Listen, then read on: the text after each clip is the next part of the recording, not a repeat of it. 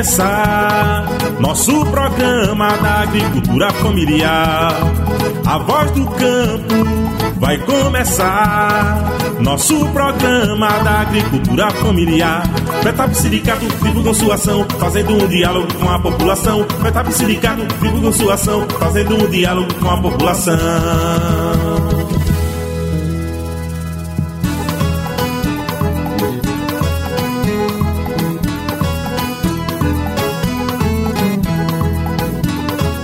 Para você que está sintonizado nesta emissora e para quem nos acompanha pelas plataformas digitais e redes sociais como o Facebook, o Instagram e o YouTube. A cada 15 dias lançamos uma conversa sobre temas de interesse da população do campo e também da cidade. No dia 17 de outubro é celebrado o Dia Nacional de Luta pela Democratização da Comunicação, porque é preciso ter um dia D contra os monopólios da mídia no país. No Brasil de hoje, cada vez mais vemos ameaças aos comunicadores e comunicadoras e à liberdade de expressão nos atos de rua, nas redes sociais. A Voz do Campo é o podcast podcast da FETAP, uma voz rural, plural e democrática do campo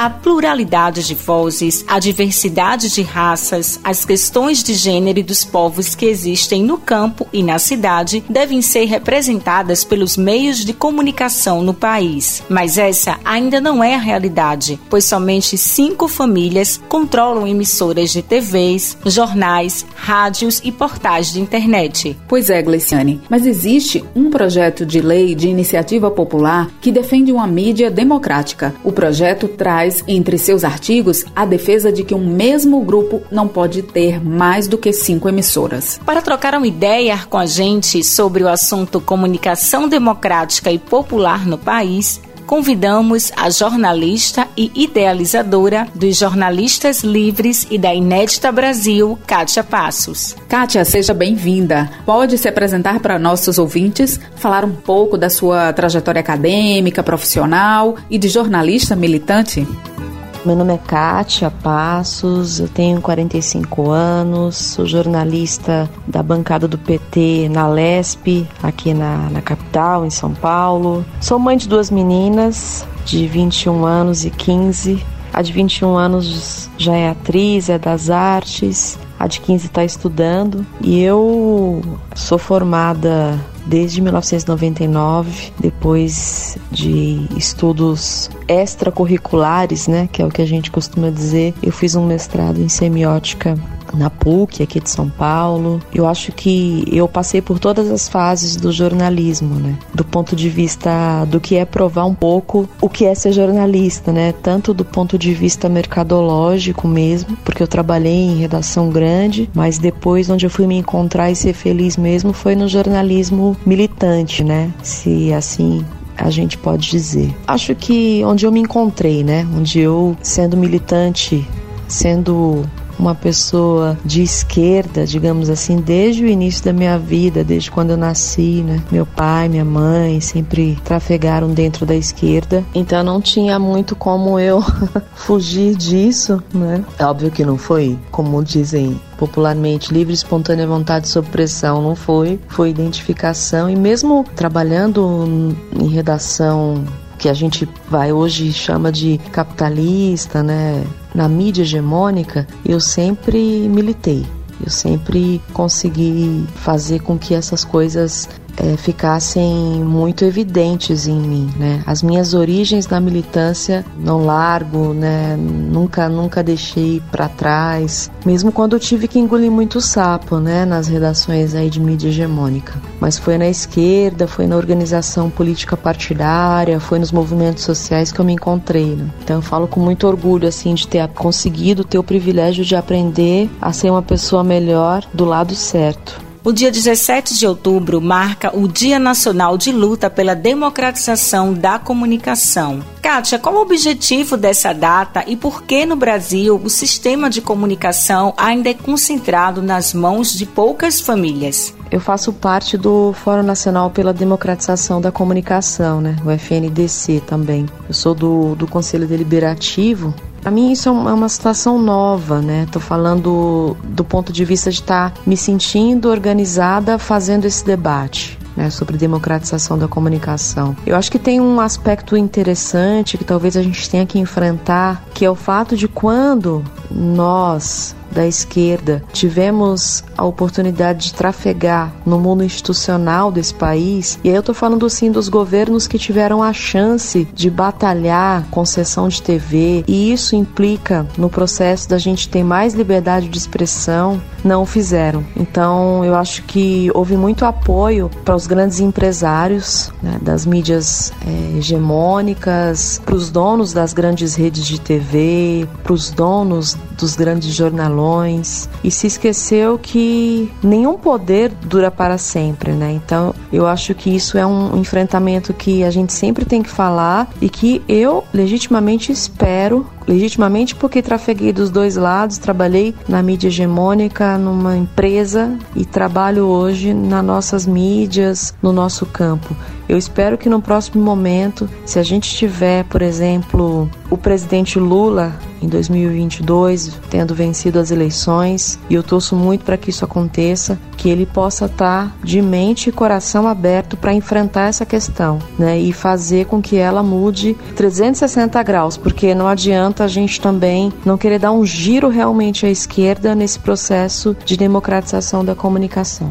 Qual o papel da comunicação popular no combate ao discurso do ódio presente no nosso país e na defesa da democracia? A comunicação popular ela tem um, um, papel muito importante né, no combate ao discurso fascista, ao discurso de ódio, né, ao discurso que é, arregimenta a política de morte hoje no país que é o fato da gente conseguir atingir determinados territórios que a gente não conseguiria se tivéssemos uma fala muito erudita. Então, eu penso que o trabalho de base, ele é essencialmente importante para que a gente consiga se comunicar com quem realmente movimenta as estruturas desse país, que é o povo trabalhador brasileiro, de verdade. E para a gente conseguir fazer trabalho de base, uma comunicação objetiva com essa camada de povo brasileiro, que é a maioria né, desse lugar em que a gente vive, a gente precisa valorizar a comunicação popular.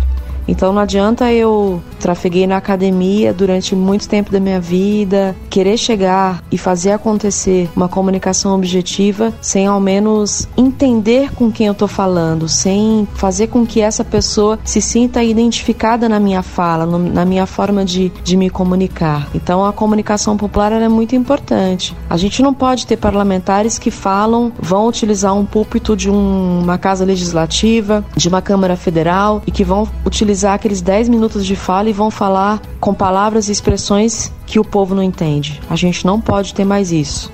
Que indicações de livros ou filmes você deixa para os nossos ouvintes que desejam saber mais sobre o tema da comunicação? Em comunicação teórica, falando um pouco sobre a realidade e para a gente entender um pouco mais o mundo em que a gente vive, especialmente os últimos acontecimentos desde o golpe que impeachmentou a ex-presidenta Dilma Rousseff, eu acho que é muito importante a gente pensar numa palavra que é um dos meus objetos de estudo na minha vida acadêmica e na minha vida eu diria até como mãe, como cidadã que está na rua, na feira, fazendo uma compra, que está no mercado. Esse tema se chama semiótica. Tem um livro que é muito fininho, mas que é muito importante e que é muito simples para a gente entender e identificar esses lugares e, obviamente, montar estratégias de comunicação em qualquer um desses lugares por onde a gente passa. Como eu disse, pode ser na feira, no mercado, pode ser no púlpito de uma casa parlamentar, pode ser aqui no podcast. O livro se chama O que é Semiótica? É um livro de Santa Ela. É um livro fininho, baratinho. Se der Google aí, vocês vão achar ele super barato. E eu acho que todo mundo tem que ler esse livro. Agora, eu acho que o tema do racismo estrutural é um tema que faz todo sentido com as conexões de comunicação que a gente tem hoje no país. O tema basilar do que a gente está vivendo e falando de política de morte e de enfrentamento que a gente tem que fazer é o enfrentamento ao racismo estrutural. Todos os livros que vocês puderem ler, puderem comprar, do Francis Fanon, da Chimamanda, Juliana Borges, eu queria falar de Carolina Maria de Jesus, eu quero falar de Lázaro Ramos. Eu acho que qualquer um desses autores ou desses livros que, que permeiam esse tema, eu acho que são importantes de serem acessados agora, de serem lidos agora, antes da gente ir às urnas em 2022. Então, essas são as minhas dicas de, de livro. Quero muito agradecer a participação no podcast, dizer que estou sempre à disposição e dizer que vocês fazem um trabalho lindo e maravilhoso. Agradecemos pela sua participação aqui conosco. Obrigada, Kátia Passos. Vamos de música. Vamos ouvir agora a Canção da Terra do Teatro Mágico. Tudo aconteceu num certo dia, hora de Ave Maria, o universo veio gerar. No princípio o verbo se fez fogo, nem atrás tinha o globo, mas tinha no meu lugar era terra, terra, terra, terra, e fez o Criador a natureza, fez os campos e florestas, fez os bichos, fez o mar. Fez por fim então a rebeldia que nos dá a garantia que nos leva a lutar pela terra.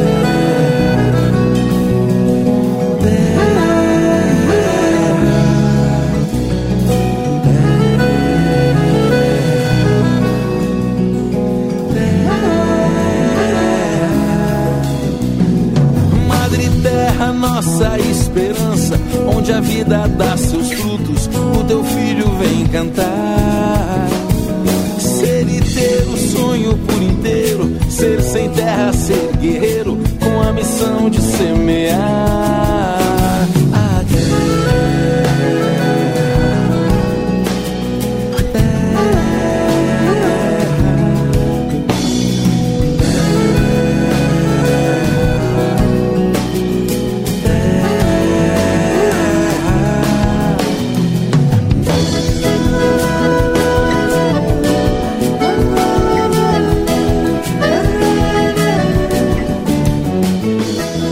Nosso papo segue. Durante a semana, o relator da CPI da Covid, o senador Renan Calheiros, apresentou o relatório final da CPI da Covid. Foram nove crimes atribuídos a Jair Bolsonaro, que inclui ministros, ex-ministros, filhos do presidente, deputados e outros. Um relatório da CPI da Covid fala da demora na compra de vacinas, das fake news, corrupção, o escândalo da Prevent Senior e falta de oxigênio em Manaus. Manaus. O texto deve ser votado no dia 26 de outubro e depois seguirá para o Procurador-Geral da República, Augusto Aras, para que os crimes denunciados sejam avaliados. Antes de encerrar, a gente quer pedir para vocês conhecerem os perfis da FETAP nas redes sociais. Entra lá, segue a gente, curte e compartilha com seus amigos esse podcast e outros assuntos. É muito importante para a gente esse engajamento e fazer essa mensagem se espalhar cada vez mais por esse Pernambuco Pernambuco e mundo afora. É bem fácil de achar. No Instagram é só digitar FETAP underline oficial e no Facebook e YouTube FETAP.oficial. Obrigada pela companhia e não esqueçam, continuar usando a máscara, manter o distanciamento social e a higienização das mãos. Nos encontramos no próximo episódio.